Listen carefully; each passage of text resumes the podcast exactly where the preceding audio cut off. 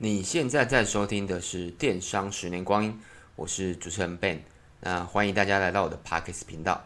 那这个频道主要是针对电子商务，然后创业，然后跟一些书籍推荐的主题。那我们今天就直接进入题目。那我今天要讲的是厂商让利对自己有哪些好处？那如何打好关系？然后内容大概就是我刚刚。就是让利会得到什么好处，然后跟我自己整理一下心得，就是我这几年的心得跟观察，大概是这样子。那我们就直接进入第一个主题，就是厂商让利会得到什么好处。那我大概整理了一下啦，就是这几年来我们遇到各式各样的厂商，有好有坏的厂商有，对。然后第一个当然就是货款月结，因为像很多。公司啊，他们会希望就是一手交钱一手交货。那如果你关系有到的话，基本上月结或是两个月结都可以。然后季结几乎没有啦，其实我们没有到季结的，因为我们可能公司规模不够大，我们最多就可能是一个月或两个月结算一次。那当然也是有配合很久的厂商。然后他们可能是因为公司政策关系，就是每一次都要付款，就会比较麻烦。但这个有时候也不能怪对方，因为可能对方也是公司，而且有些东西啊，其实月结跟现呃月结跟当次结有差。譬如说月他当次结，他他有时候会给你一个折扣，然后月结就没有折扣，大概是这样子。然后再来是寄卖，当你跟某个厂商关系已经好到一个程度的时候，他很信任你，那你的时候啦，他基本上他会希望你卖更多他的商品。像我们遇过蛮多的哦，就是我们这样，我们贩售过非常多类别的商品，不论是手表、包包、饰品，各类的商品都有，都很多厂商希望我们用寄卖的方式。那寄卖的方式是什么？就是他可能。先提供给我们东西，然后不跟我们收钱。那等商品有卖出去之后，那才跟我们收钱。那这个一开始是比较难做到啦，因为如果你是刚认识这厂商，他跟你不熟，不太可能。那像现在我们已经做了非常非常多年，那基本上大概八成的厂商都不用我们自己开口，他们都愿意让我们寄卖。那你说我们有没有这么做？我们基本上很少，因为我们的商品，第一个我们是需要拍摄，那拍摄就可能会有一些，可能如果不小心把商品破坏掉，那我们就是还是要把它买下来。而且寄卖，我们觉得不太适合我们啊。但有一种东西比较适合，譬如说高单价的手表。那像高单价的手表，因为我们是电商，所以我们就会。有时候会采用买空卖空的方式，就是可能只有图片，或是厂商那个借我们商品，我们回来拍摄，然后后置，然后再把商品还他，就连商品都不会在我们这边，因为我们是电商，所以有这个好处。那如果你是实体，就比较麻烦，因为你一定要有商品的存在。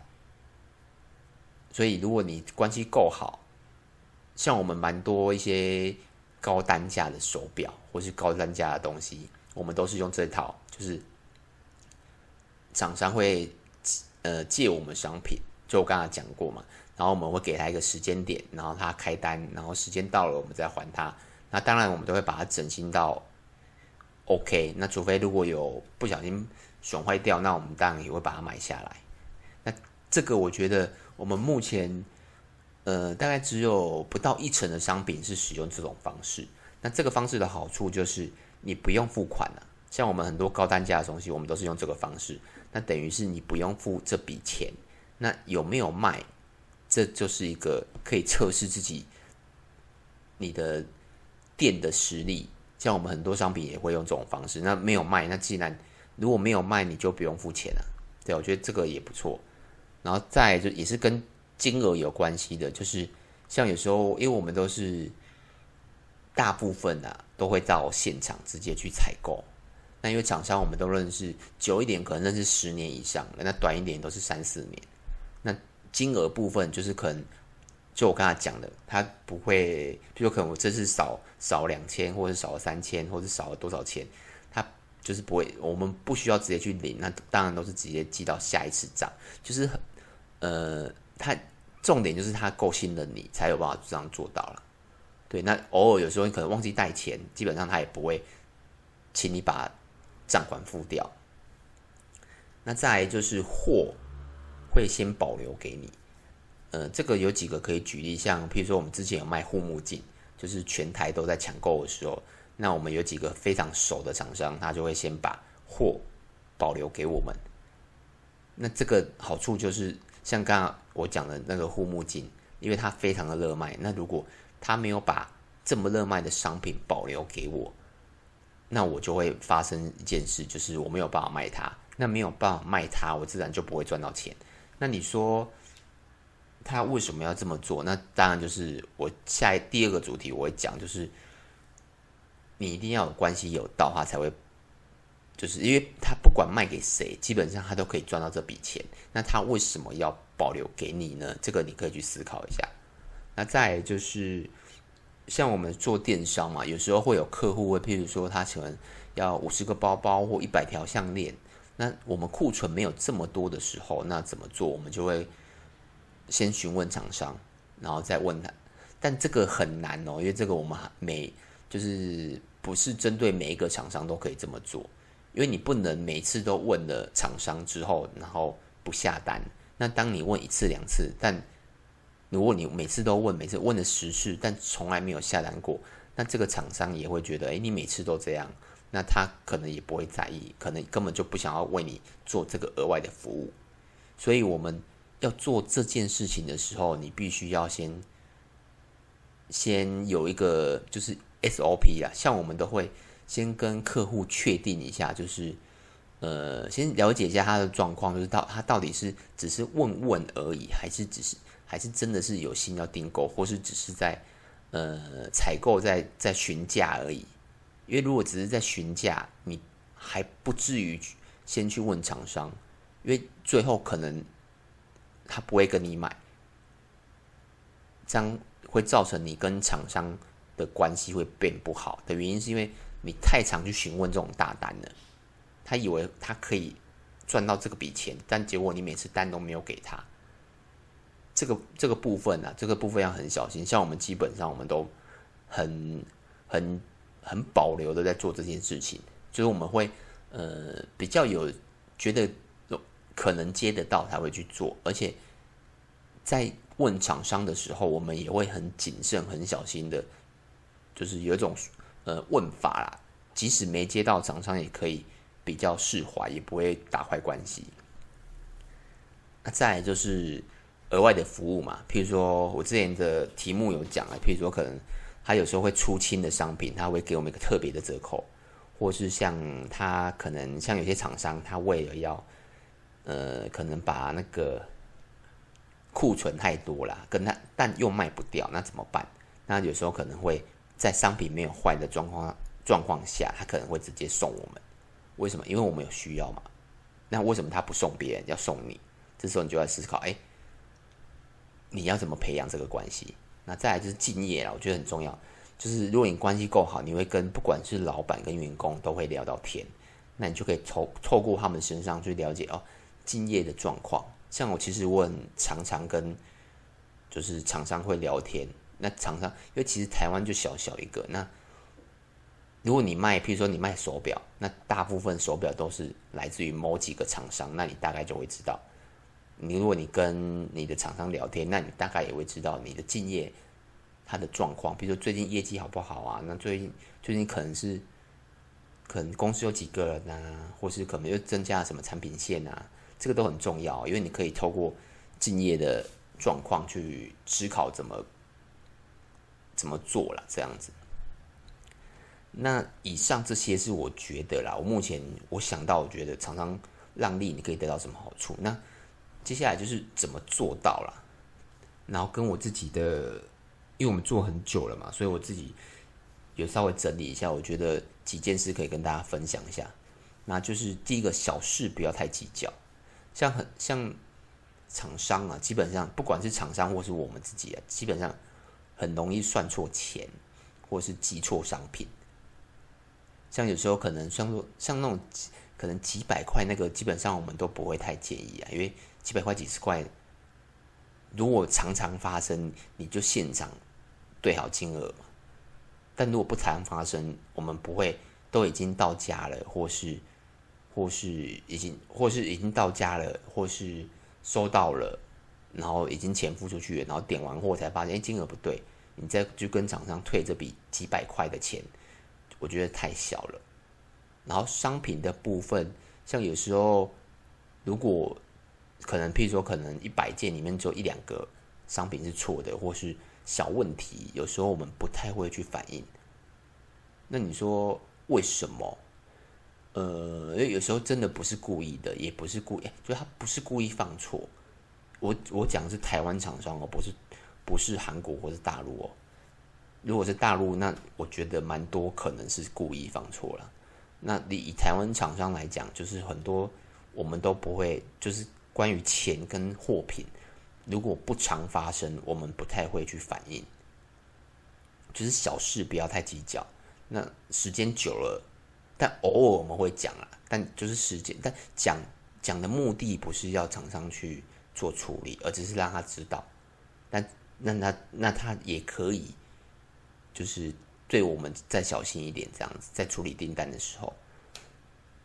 那接下来就是做做任何事都要有信用啊，像。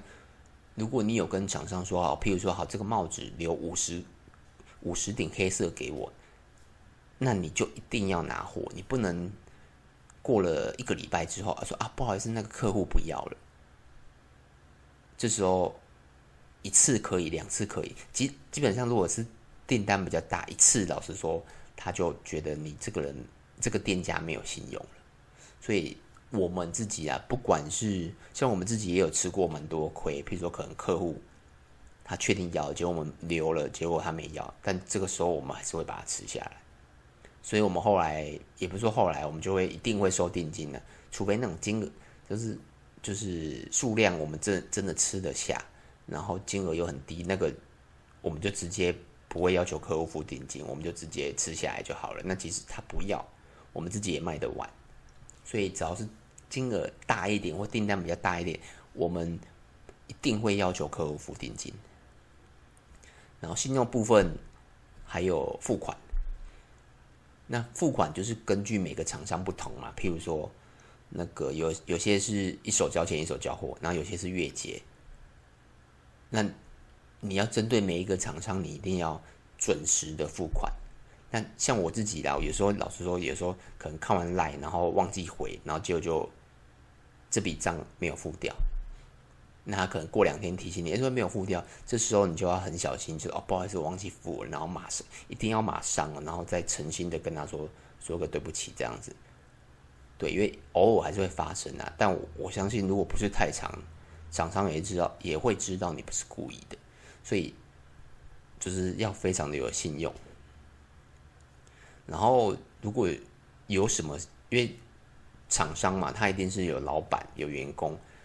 我个人觉得啊，如果有小事情的话，尽量去找员工，而不是找老板。比如说，可能呃，商品小小的瑕疵，或商品拿错要更换，那这种小事啊，基本上你就找员工去。就你你我讲的是说，不是自己的员工，就是你可以像我，我可能就直接去找对方公司的员工，而不会是。直接去找老板做这件事情，就是你小事要对员工，而不而不要对老板。为因为为什么？因为老板，嗯，我自己觉得啦，就是这种小事，如果一直在麻烦老板，老板也会对你这家的印象，或是觉得，哎，你这个店家很可能，maybe 我觉得可能是龟毛，或是什么都有可能。就是你要打造一个，我是一个很好的相处。的店家，我自己这么感觉，因为我自己也是这么做了，我都尽量小事都不会去找找，哎，小事都会尽量去找员工而已。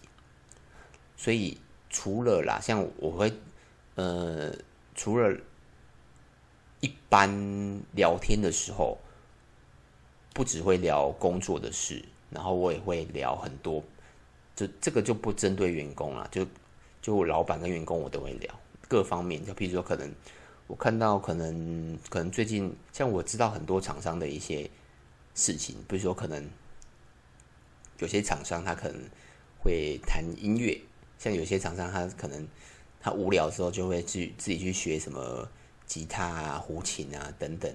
然后有些厂商他可能有什么婆媳问题，那有些厂商可能有第二代要接班的问题，然后有些厂商可能最近在玩什么股票，或是有些厂商，呃，最有什么最近要结婚，很多啦。就我每一个厂商啊，基本上我会聊的都不只是工作，尤其是针对老板的这一块，我不太会聊工作上的事，就是在进货的时候我都会聊。他们周边的事情，这个是这我没有特别故意。那后来我才发现，哎，我会这么做这样子。那因为我们是小生意啊，像我刚才讲这些啊，你会觉得，哎，那会不会你会不会去做？譬如说，可能请吃饭啊，或是花钱啊、送礼啊？答案是都不会。为什么？因为我们真的就是小生意。你请一直请吃饭，这样当然厂商会请我吃饭啊，然后也会送礼啦，比如说可能端午、中秋这样。但我自己呀、啊，真的真的很少很少，几乎没诶有啦，但很少很少，可能就是可能送个水果或是送个小东西这样，但不太会做这件事情。所以我们不是用吃饭花钱这件事来虏获厂商的心，然后让我们自己得利。然后第三个就是我想讲的，就是什么样的厂商，就是你要小心一点，然后可能会影响公司的经营。然后这个是我这几年的遇过比较不 OK 的厂商啊，所以可以分享一下，就是库存控管很差的。像我们有遇过几个厂商，就是比如说我跟他直接问他说：“哎，可能。”哪几款哪几款有没有货？哪可能跟我说有？好，那我可能 maybe 到了现场才发现，哎，说没货。那可能一次 OK，但第二次、第三次就会觉得，哎，这个厂商为什么常常这样子？因为这个会造成什么问题？如果你客人跟你下单，那你手上有十笔，你好，你都一直接了，然后你接了十张单，结果发现，哎，你要去进货或是。进货的时候发现，哎，居然没货，那你你这些货，你这些单怎么出就很麻烦。所以我们有遇过几家都是这样，那结论就是我们现在几乎都没有配合这样的店家，因为真的太辛苦了。然后再来就是公司的流程不好。什么叫流程不好？譬如说订购的流程，像现在很多那种，呃，现在赖很发达啦，就是就是大家就。都用赖订货，但有早期啦，早期早期订货，我印象中要么是寄 mail，要么就是手写。那时候赖还不发达的时候，但有些厂商他就是，嗯，SOP 很差，就是每次可能我们去进货的时候，都要在一家店，就是搞非常久，可能要快半小时这样，然后一直不断对。订单，这样就会造成我们进货上的流程很慢。那我们喜欢的厂商就是他的做事很有效率，然后，然后没有效率的厂商，他通常都会，譬如说少订货啦，或是诶款式错啦，通常都会发生这种这种这种问题，然后这自然会影响到你的订单嘛。然后，当然，我们也会慢慢淘汰这种厂商。为什么？因为效率问题啦。然后再就是，我可以讲一下，就是早期我们发生的啦。这个，这个是我们早期发生的。像我们有合作一些厂商，有呃，尤其一些是一些比较公司规模比较大的，他们都会有业务嘛，就会出来跑业务。然后我们曾经呢，有进过几个比较。呃，评价比哎，那个单价比较高的商品，那我们也是刚做吧，那时候可能刚做不熟，然后我们就进了一些可能十几万的货，那我们也是想要先测试一下这个类别，我们到底卖不卖得动。那我们在测试的过程中，然后认识的业务，他也会不断的在跟我们推销其他的商品。但我们那时候可能觉得，哎，我们自己可以，但其实没想到我们的能力还不到啊，就是可能这个类别对我们来讲，可能可能还没有这个受众，说我们还无法驾驭这个受众。但业务呢？业务他要业绩也没有错，那只是他可能没有想到我们早哎，我们上一批的货还没清完，但他可能又介绍了新的一个类别的货给我们做。那我们呃，我觉得两边都有问题啊。我觉得，但我以我现在来看，我们就不可能会这么做了，因为我们受过蛮蛮多的教训了。所以你刚合作的时候，如果你发现那些呃你的业务啊。一直不断的，一直不断的给你新东西，或是不断的叫你采购他的新东西，这时候你就要小心，你自己公司是是不是有办法吃下这么多的量？那我们早期就是误会我们自己可以，对，所以我们其实那时候啦，库存还蛮多的。那最后一个就是公司的人事流动很快，这个也很麻烦的，因为。流动太快，你当你跟一个员工培养好感情的时候，他的帮你叫货、留货的速度、结账速度都非常非常快。可是当当一个人工这个员工啦，厂商的员工更换的时候，你很多东西都要熟悉一次，所以我们很不喜欢厂商就是人员的流动太快，大概是这样子。那我讲一下结论啊，就是有时候你。会遇到一些一开始态度不好了，或是对你爱理不理的厂商，但你时间久了，就是我刚刚讲的，你时间久了就会慢慢慢慢的熟识，然后大部分啊都会好转。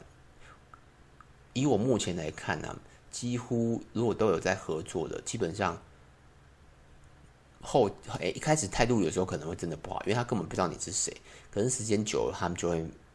熟悉了嘛，就是态度会很大的不同，所以这个我觉得不用太担心。对，那厂商呢，我建议也是不要只有一个，因为如果只有，因为像如果你是卖品牌商品呢，那可能就只有一个。那可是如果不是品牌的，像我们卖一些，比如说白牌的手表、白牌的项链啊、白牌的帽子，那你可以找很多家厂商。为什么？因为有些厂商可能是缺，可能有时候会缺货，然后或是很多原因呢、对，所以我们厂就我们的商品，我们都尽量不会只有一个厂商提供，这样才不会发生货的问题。然后最后就是我一直强调了，信用非常重要，因为人是互相的。时间久了，像我们经营这么久，基本上让利是非常的明显，就厂商让利的部分呢、啊，所以。让利自然就会有很好的现金流，而且货款也会都很顺，然后也厂商也不太敢，基本上没有厂商敢塞货给我们，因为他知道我们的，呃，彼此都知道彼此的状况，大概是这样子。那以上就是我今天的分享。那如果有什么问题，都可以到 FB 跟 YouTube 找我。那名字都是电商的十年光阴。那如果你觉得这集啊有帮助到你，也可以到。Apple Podcast 给我一个五星评分，那就这样子喽，拜拜。